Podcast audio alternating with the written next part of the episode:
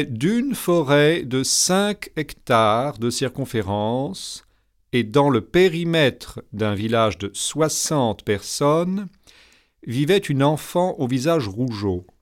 C'est pourquoi on l'appelait petite figure rouge.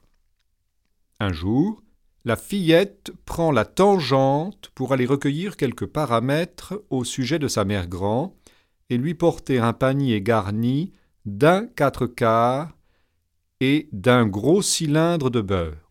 Sur le chemin parallèle à la rivière, petite figure rouge rencontre le loup. Il a des yeux ovales et le museau triangulaire. Il n'a qu'une envie, se la carrer dans l'hypoténuse. Mais comme des bûcherons aux épaules rectangulaires le guettent, l'animal se tient à carreau et propose un défi à la fillette.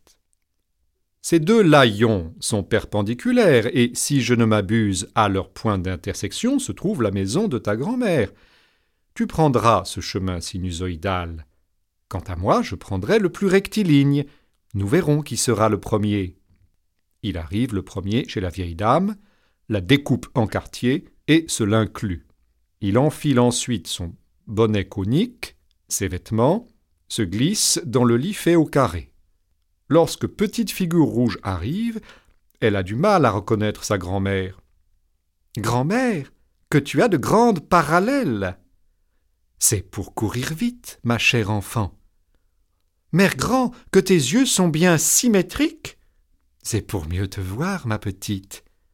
Mémé, que tu as de gros sinus C'est pour mieux respirer, ma fillette. Oh, mamie, que tes dents semblent aiguës C'est pour te diviser La petite fille a beau opérer une vive rotation sur elle-même, le loup la coince dans un angle de la pièce et la dévore en une fraction de seconde.